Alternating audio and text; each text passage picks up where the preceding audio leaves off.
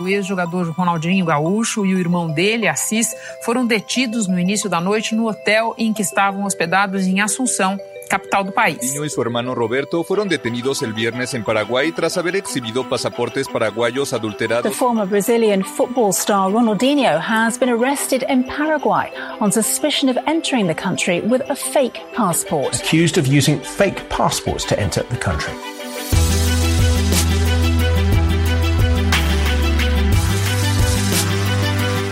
Mês, Ronaldinho Gaúcho entrou no Paraguai com um passaporte adulterado e dois dias depois foi preso. Nesse tempo, o coronavírus se espalhou pelo mundo numa velocidade assustadora e o Ronaldinho parece ter ficado esquecido por lá. O Paraguai fechou as fronteiras, parou as suas atividades e o brasileiro virou um preso comum.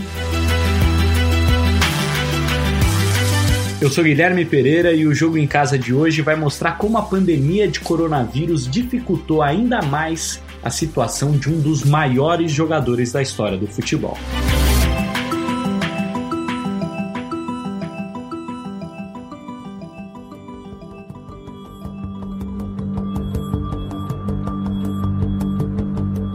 Bom, gente, no dia 4 de março, Ronaldinho Gaúcho e o irmão dele, Roberto Assis, entraram no Paraguai com passaportes adulterados e desde então não puderam voltar mais. Os dois estão presos num presídio de segurança máxima em Assunção. O Martim Fernandes e eu cobrimos esse caso de perto. A gente foi para o Paraguai fazer a cobertura dessa história. E aí, Martim, tudo bem? História bizarra, né? Fala Gui, um abraço para você, um abraço para todo mundo que está nos ouvindo. Olha, em 20 anos de profissão, essa é a história mais maluca, mais sem pé nem cabeça que eu já cobri. Antes de mais nada, é bom a gente lembrar o que aconteceu desde o começo. Ronaldinho e Assis viajaram para o Paraguai no dia 4 de março, a convite de uma empresária paraguaia, e usaram passaportes adulterados para entrar no país. Chegaram a passar uma noite sob custódia no hotel onde estavam hospedados, e dois dias depois, no dia 6 de março, uma sexta-feira, foram presos preventivamente. A justiça paraguaia então começou uma investigação que já resultou na prisão de 15 pessoas acusadas de vários crimes: evasão de divisas, lavagem de dinheiro, fabricação de documentos falsos. Os dois, Ronaldinho e Assis, não são acusados de nenhum outro crime além daquele de terem entrado no país com documentos falsos. Mas mesmo assim, as autoridades do Paraguai precisam entender qual é o tamanho desses esquemas e por causa disso, os dois continuam presos lá em Assunção. O Jornal Nacional teve acesso com exclusividade aos depoimentos de Vilmondes Lira e da esposa dele, Paula Lira. Esses depoimentos foram usados pela promotoria no pedido de manutenção da prisão de Ronaldinho Gaúcho e Assis. No período em que estivemos lá no Paraguai, eu e o Guilherme cobrindo esse caso, nós conversamos muito com promotores, com o juiz do caso, com advogados, com autoridades e nós tivemos acesso a alguns depoimentos que ajudam a explicar como esses passaportes foram parar na mão do Ronaldinho e do Assis. No meio disso tudo, tinha até um áudio de WhatsApp de um dos operadores do esquema de fabricação de documentos falsos, em que ele comenta com outra pessoa sobre os documentos falsos que eles fabricaram para o Ronaldinho e para o Assis. Dia querida, como estás? Tia, hablé con el señor y me dijo que mañana él a las 10 ingresa en, su trabajo y ahí ya me va a dar la coordenada para ir a retirar nomás ya. Me dijo que va a ser entre el mediodía y las 2 de la tarde me va a entregar completito ya día. Me va a entregar la nueva cédula del señor Lira, me va a entregar en los tres pasaportes y me va a entregar la cédula del hermano de nuestro astro del fútbol. Os advogados de defesa ainda estavam tentando uma mudança na sentença quando a pandemia de coronavírus começou a afetar os países da América Latina e aí o desespero começou a bater. A gente estava lá e pôde presenciar as ruas ficando vazias, o Palácio de Justiça sendo fechado, a gente viu as instituições do Paraguai entrando em quarentena. E aí, claro, na hora bateu a dúvida de como ficaria a situação do Ronaldinho. Só que nós mesmos tivemos que sair de lá rapidamente com um monte de reportagem para produzir, com medo de o Paraguai fechar as fronteiras da noite para o dia, enquanto a gente estava lá trabalhando, né, Martim? Exatamente, não deu outra. Nossa volta estava prevista para o domingo, dia 15 de março mas na quinta-feira, dia 12, os jornais paraguaios começaram a noticiar a possibilidade de fechamento de fronteiras, de restrição de voos. E aí, nesse mesmo dia, nós antecipamos nossa volta para o Brasil. E a pandemia também atrasou todo o caso Ronaldinho. O sistema judicial do Paraguai começou a operar com muitas restrições, os recursos apresentados pela defesa passaram a levar mais tempo para ser julgados. Nesse tempo, de lá para cá, a justiça determinou uma perícia nos celulares do Ronaldinho e do Assis, mas isso já faz quase 20 dias e essa perícia ainda não ficou pronta. A defesa acredita que essa perícia é fundamental para que os dois sejam inocentados e aí sim os recursos apresentados pela defesa possam andar. Tanto o pedido para ele sair da prisão e ir para uma prisão domiciliar, para uma casa em Assunção, no Paraguai, ou para eles deixarem a prisão e, consequentemente, deixarem o país. Nessa semana eu conversei com o comissário de polícia Blas Vera, que é o diretor da cadeia onde eles estão presos, e ele nos contou como é que está a situação lá dentro. Buenas tardes, Martín. Desde la agrupación especializada de la Policía Nacional del Paraguay, te comento de que Ronaldinho y hermano siguen privados de libertad, siguen cumpliendo con la medida impuesta por la justicia paraguaya.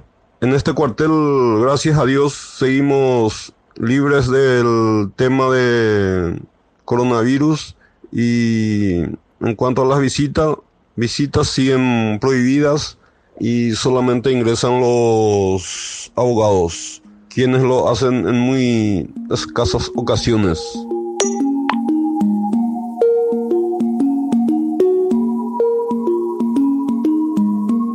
Bom, e aí, diante de tudo isso, o caso do Ronaldinho foi perdendo relevância. O Rafael Sibila foi o nosso primeiro repórter a chegar no Paraguai quando o caso estourou. O Sibila mora em Buenos Aires, na Argentina, e continua de olho no caso apesar da falta de novidade por causa da pandemia. A gente pediu para ele contar como a imprensa do Paraguai e até a da América Latina deixou de lado o que estava acontecendo com o Ronaldinho Gaúcho. Fala aí, Sibila, seja bem-vindo, amigo. Fala, Gui, grande parceiro. E aí, tudo bem? Pois é, seguimos ainda neste caso Ronaldinho Gaúcho, tanto você aí do Brasil como eu aqui da Argentina. E o coronavírus mexeu com o caso Ronaldinho Gaúcho desde o início. O caso Ronaldinho Gaúcho explode numa quarta-feira, dia 4 de março. Ele e o irmão Assis são presos na sexta-feira à noite, dia 6. No dia 7, sábado, tem a primeira audiência do caso, quando a juíza não aceita o recurso da defesa que pedia a soltura dos dois. Mas neste dia 7 de março, também tem a primeira confirmação de um caso de coronavírus no Paraguai. E a partir daí, a cobertura da imprensa paraguaia muda completamente o foco. Se até então Ronaldinho e Assis eram capas dos jornais todos os dias lá no Paraguai, desde que eles tinham entrado no Paraguai usando os passaportes adulterados, a partir do dia 7 de março, o foco da imprensa paraguaia passa a ser o coronavírus. Já nos jornais de domingo, era difícil encontrar alguma referência a Ronaldinho nas capas dos principais jornais. Tanto o caso como o interesse pelo caso na mídia paraguaia, na mídia mesmo da América Latina, eu que vivo aqui na Argentina, diminuiu bastante. E mesmo nós, no Brasil, estamos com dificuldade de apresentar novidades é, sobre este caso. E o Ronaldinho parece que vai passar mais alguns dias ou até semanas ali na agrupação especializada.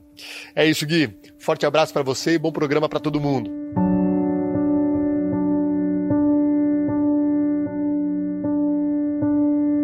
Martim, é possível chegar em alguma conclusão sobre o caso nesse momento ou não? O que, que você acha?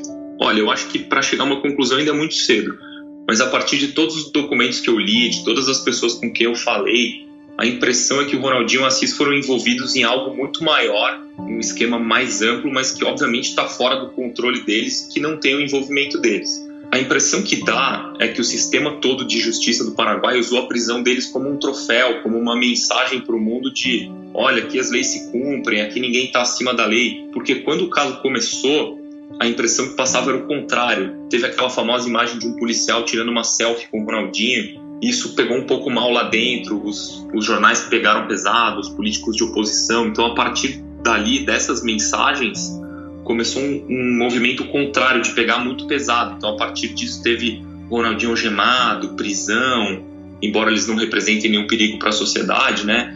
Então, assim, a gente vai ter que esperar para ver até quando isso vai durar e ver que desfecho isso vai ter. Para fechar esse assunto, a gente convidou o nosso mestre Tino Marcos para fazer uma reflexão sobre essa história. Legal ter o Tino aqui no jogo em casa ou não, Martim? Um privilégio para nós, um privilégio para quem nos ouve. O Tino viu e reportou cada passo da carreira de Ronaldinho Gaúcho, do surgimento meteórico ao fim já sem muito glamour. Fala Tino, que honra te ter aqui no jogo em casa. Oi, Gui. Eu que agradeço as palavras, o convite. Se há uma lição que eu levo para minha vida é a da transitoriedade, a de que tudo passa, a de que tudo é impermanente. Isso acho que ajuda muito a gente a lidar com as frustrações, lidar com as dificuldades que a gente encontra na vida, inclusive com as alegrias também. As alegrias também passam, as dificuldades passam, enfim, o mundo gira e a realidade ela vai se modificando permanentemente, ainda que a gente não perceba muitas vezes, né? Só que às vezes também a gente se depara com mudanças tão bruscas, tão abruptas, que realmente fica difícil a gente não se chocar e não se impactar. Quando a gente olha para esse caso, para esse exemplo do Ronaldinho Gaúcho, preso no Paraguai há tantos dias, é um desfecho absolutamente impensável, né? Para quem conheceu o Ronaldinho Gaúcho, assim, Gaúcho ainda começando chegando lá na, na, seleção brasileira, naquela Copa América, do olha que ele fez, que o Galvão narrava o gol dele contra a Venezuela, aquele menino de sorriso bonito, tímido, é, muito na dele, um menino muito introvertido no início, acabou fazendo uma carreira brilhante, principalmente no início da carreira, foi espetacular. Foi um dos jogadores na Copa de 2002 mais importantes, um titular realmente que ajudou o Brasil num jogo dificílimo como aquele contra a Inglaterra, em que ele foi o grande destaque. Então o Ronaldinho ele construiu uma história de sucesso depois de problemas também. Houve algum desgaste, eu acho que ele prematuramente acabou ficando aquém daquilo que ele poderia na carreira. E o que eu vejo muito claro é que ele foi conduzido desde sempre, de maneira muito forte, pelo Assis, o irmão mais velho, que fez o papel do pai que eles perderam quando Ronaldinho ainda era um menino, ainda era uma criança. O Assis foi um jogador bem sucedido no futebol, um profissional de grandes clubes no Brasil, que conseguiu alguma renda e acabou sendo o condutor né, da, da, da, da vida do, do irmão mais novo até hoje. E a impressão que eu tenho é de que se algo realmente aconteceu, o que aconteceu de ilícito, eu imagino que tenha sido é, pelas mãos do irmão, assim, é ele é que realmente toma as decisões e o Ronaldinho vai junto.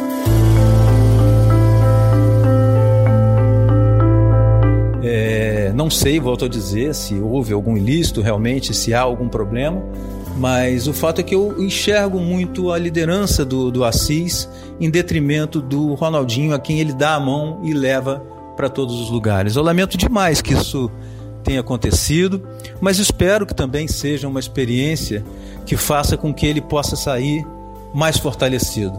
Realmente, o encontro impensável em, da prisão do Ronaldinho com o impacto mundial que a gente está vivendo, inédito, diante desse fenômeno do novo coronavírus, essa combinação é, ela é terrível, né? Ela, as duas coisas isoladamente já são, mas elas juntas potencializam ainda mais a dificuldade para eles, na medida em que não conseguem os mecanismos judiciais para tentar provar a inocência e sair da prisão. Então é realmente um momento muito delicado para todos nós, mas para eles deve estar sendo realmente ainda mais para quem viveu né, é, o sucesso absoluto, a riqueza material, o reconhecimento mundial de onde vai, de onde pisa. Então é um, é um roteiro realmente muito louco. Que se a gente escrevesse como ficção, talvez alguém dissesse que é inverossímil.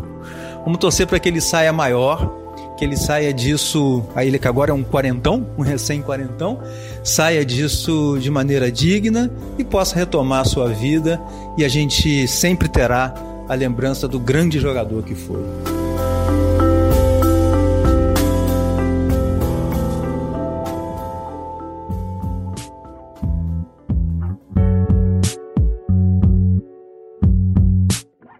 Essa é a primeira sexta-feira do jogo em casa. Estamos comemorando uma semana de existência. Parabéns pra gente. A nossa ideia a começar por hoje é bater um papo todas as sextas com alguém que não seja do esporte, mas que tenha uma relação de carinho e respeito pelo esporte.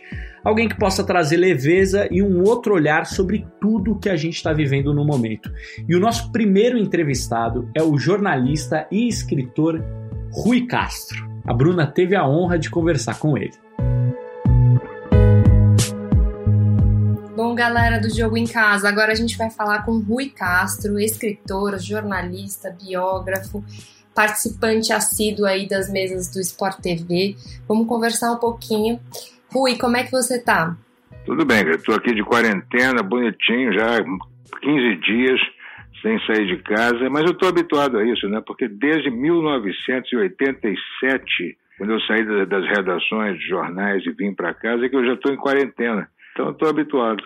Rui, comenta um pouquinho com a gente sobre o teu último livro, Metrópole à Beira-Mar, que justamente cita e fala bastante sobre a gripe espanhola, né? Pois é, esse é um livro, Metrópole à Beira-Mar, o Rio Moderno dos anos 20, e a ideia principal dele é que o Rio não precisou ser modernista naquela época, porque o Rio já era moderno. O Rio era a capital do Brasil, era uma metrópole, tinha 1 milhão e 200 mil habitantes, tinha é, mais lâmpada elétrica do que Paris, tinha prédios altos com elevador, uhum. ficava uh, aceso a noite inteira, gente nas ruas, e tinha um movimento literário, cultural, industrial, é, sabe, extraordinário de comportamento, de, de moda, de sexo, até de drogas, né? tinha tudo. Então, o Rio realmente não precisou ter aquela coisa modernista, porque o Rio já era moderno. E essa modernidade foi posta à prova, na verdade, talvez tenha até começado no final da Primeira Guerra Mundial, que no final de 1918 a guerra estava acabando, quando o mundo foi surpreendido por uma epidemia muito parecida com essa nossa, né?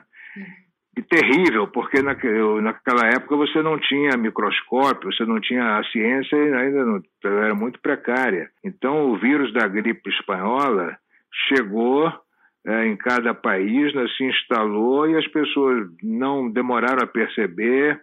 Quando começaram a perceber, não acreditavam que aquilo fosse muito grave e de repente todas as cidades litorâneas do Brasil, principalmente o Rio, é, começaram a ser atacados por aquele, aquele vírus, e as pessoas começaram a morrer, e de repente no Rio já estavam morrendo quase que uma média de mil pessoas por dia. Uhum. É impressionante. Isso foi durante todo o mês de outubro de 1918, né? Aquela, aquela devastação humana, né? Sem que a ciência e a medicina pudessem fazer alguma coisa. As pessoas acabaram indo para casa, né? Ficar em quarentena dentro de casa porque você não podia nem mais andar na rua, né? Porque na rua você podia morrer, assim, de uma hora para outra, né? E, e, claro que o vírus já estava dentro da casa das pessoas também. Então, de repente, as pessoas não, não podiam nem mais ser enterradas, né? Porque os coveiros estavam morrendo também, os, os médicos, os hospitais, né? totalmente infestados. Olha, foi uma coisa dramática, terrível. E o que aconteceu foi o seguinte: dali a mais ou menos 20, 30, 20, 30 dias, a cidade se autoimunizou e a gripe foi embora. Né? Tão, tão rapidamente quanto, como chegou, a gripe foi embora. Teve um saldo de 50 milhões de mortos, né? No mundo inteiro, 50, 50, 60 milhões de mortes, quase 10 vezes o número de mortes na própria guerra, né? É impressionante. E, e no Brasil, dos 35 mil mortos no Brasil, 15 mil foram no Rio e em pouco menos de 20 dias. Pra você ter uma ideia, dos, dos, do milhão e 200 mil habitantes do Rio, 600 mil foram infectados e morreram 15 mil. Mas então, quer dizer, as pessoas depois, é, com o carnaval já às portas, as pessoas é, não sabiam se a gripe ia voltar ou não. Então, o que, que elas fizeram? Se jogaram no carnaval como se aquele fosse, pudesse ser o último carnaval da vida delas. Né? Uma reflexão, Rui, que você estava falando, contando, eu fui pensando. É, hoje em dia, né, a quantidade de favelas que a gente tem é muito maior do que no início do século, né? A situação hoje realmente é tão grave ou mais grave até do que na gripe espanhola, porque naquela época a gripe andava de vinha de navio. Agora a gripe vem de avião, né? É, você hoje tem aglomera aglomerações humanas, né, como a Rocinha, como Paraisópolis e o Jardim Ângela, sei lá o quê, uhum. que você não tinha na época, né? Então, que pessoas vivendo em condições precárias, seis, sete pessoas dentro de um barraco, né? É, então, isso também é outro fator que você não tinha naquela época e agora tem. Mas agora nós temos a ciência do nosso lado. Né? Então, se, se as pessoas é, seguirem né, os conselhos dos médicos, dos cientistas, né, e não dos políticos, essas pessoas realmente ficarem em casa, né, como todos nós estamos, é, dando tempo à, à, ciência de se preparar, né, a medicina de se, se preparar para receber os casos inevitáveis que acontecerão, realmente pode ser realmente que, que o mundo passe por essa pandemia sem a, a desgraça que foi a gripe espanhola. E o futebol, quando voltar, como você acha que vai ser? Espero que, que na volta pessoas não tenham receio né, de voltar aos estádios. Né? Mas é possível que os estádios passem a ter, é, exigir uma lotação menor, né, para que as pessoas não fiquem uma em cima das outras, né, como ficam, ficavam normalmente as torcidas né, aglomeradas. Pode ser que isso mude também. Enfim, muita coisa vai mudar, mas pode ser que mude para melhor também, né? Aproveitando que a gente está chegando no final de semana, queria pedir uma dica tua para quem estiver ouvindo o podcast de leitura, alguma coisa leve, né, que seja bacana para a gente tirar um pouco desse peso, porque eu sinto que as pessoas estão muito apreensivas, preocupadas, alguma coisa para dar aquela desligadinha só no final de semana.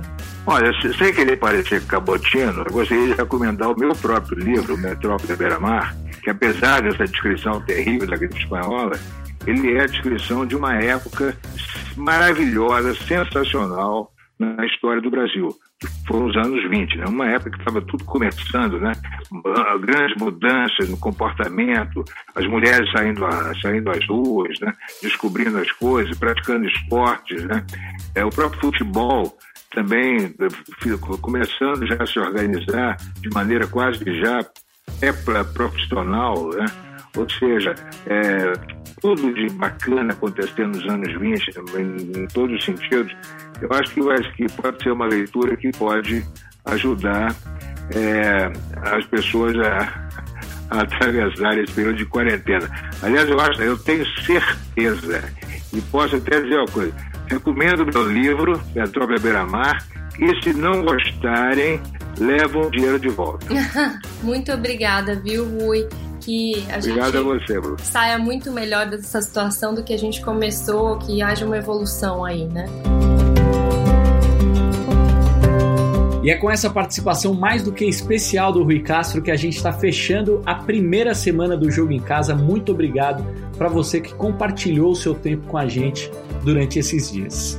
O Jogo em Casa tem a produção da Bruna Campos, edição do Leonardo Bianchi, coordenação do Rafael Barros e gerência do André Amaral. Lembrando que você encontra o Jogo em Casa na Apple Podcasts, no Google, no Pocket Casts, no Spotify e, claro, no globesport.com/podcasts.